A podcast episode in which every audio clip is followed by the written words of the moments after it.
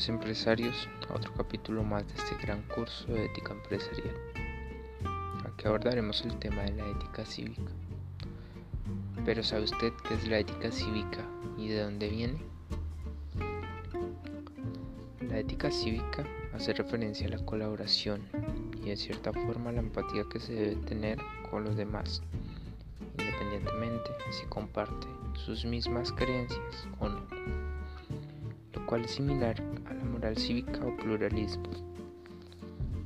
Pero ¿de dónde viene esto?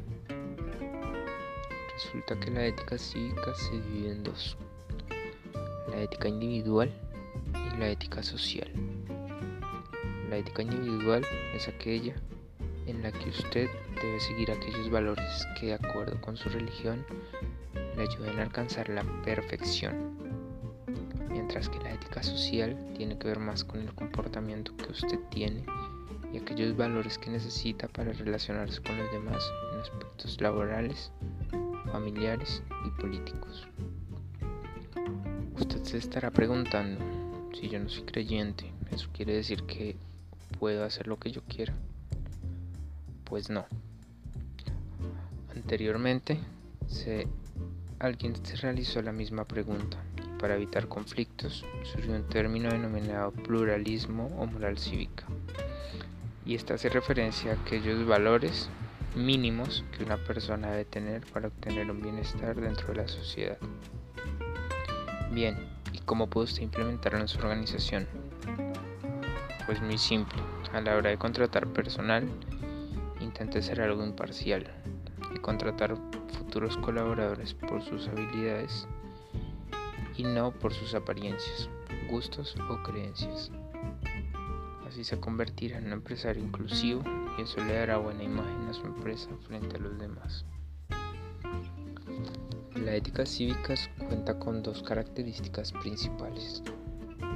Ética de mínimos y ética de ciudadanos, no de súbditos.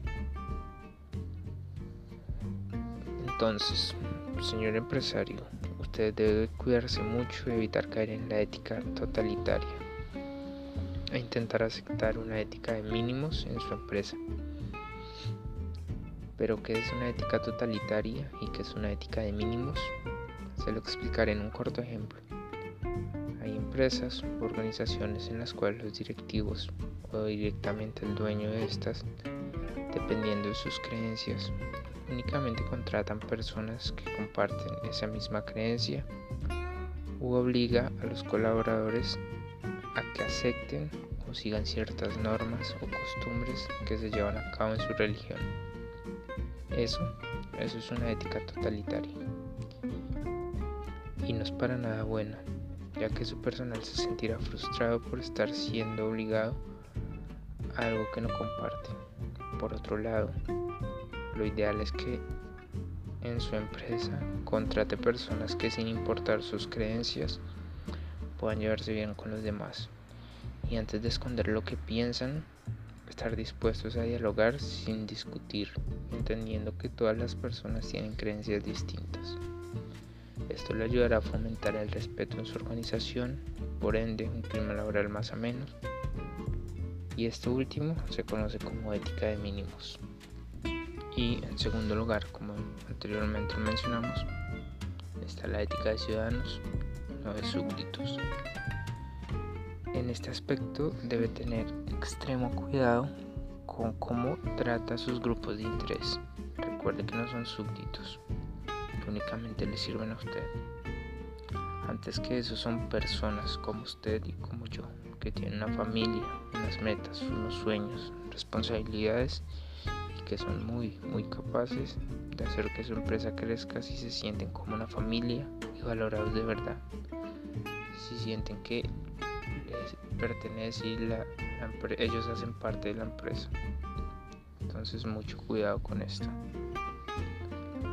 Por otro lado, algunos aspectos que como mínimo debe tener la ética cívica son los siguientes. En primer lugar, debe tener muy en cuenta los valores de libertad, igualdad y solidaridad. Esto quiere decir que como hablábamos anteriormente, debe tener, por ejemplo, empatía y cierto respeto a sus colaboradores. Intentar lograr que se sientan parte de la empresa, que sientan que son valorados y que sientan que tienen igualdad de oportunidades para poder aprender y crecer juntos junto con la empresa. En segundo lugar, los derechos humanos, o también conocidos como derechos morales. Es suma importancia porque primero, a usted no le gustaría que le violaran sus derechos humanos y segundo, porque no solo probablemente pierda una excelente persona, sino que además puede incurrir en problemas legales. Y adicional a esto, puede que esos empleados que usted, que usted pierda por este motivo, su competencia se la pueda ganar y usted va a quedar, muy por fuera en el mercado. Y en tercer y último lugar, la tolerancia activa que va de la mano con el tipo de actitud. Tanto usted como las personas que trabajen a su lado deben tener tolerancia a lo diferente. Aunque no les guste, deben respetarlo y ante cualquier discusión o problema de mayor escala deben, es quizás lo más importante, tener una muy buena capacidad para lograr solucionar problemas de manera pacífica e imparcial. El poder reconocer y apropiar la ética cívica en una empresa tiene varias opciones. Porque primero, usted podrá criticar por inmoral el comportamiento de personas o instituciones que violan los mínimos nombrados anteriormente y que usted identifique en sus competencias o demás empresas que se encuentre a lo largo de su carrera. Segundo, usted podrá apoyar a otras empresas y si puede a la sociedad para enseñarles lo importante de la ética de mínimos. Con esto terminamos el capítulo de hoy. Esperamos les sea mucha ayuda y puedan aplicarlo en su empresa. Recuerden estar muy pendientes al siguiente capítulo, el cual será sobre el marco ético económico de la empresa moderna.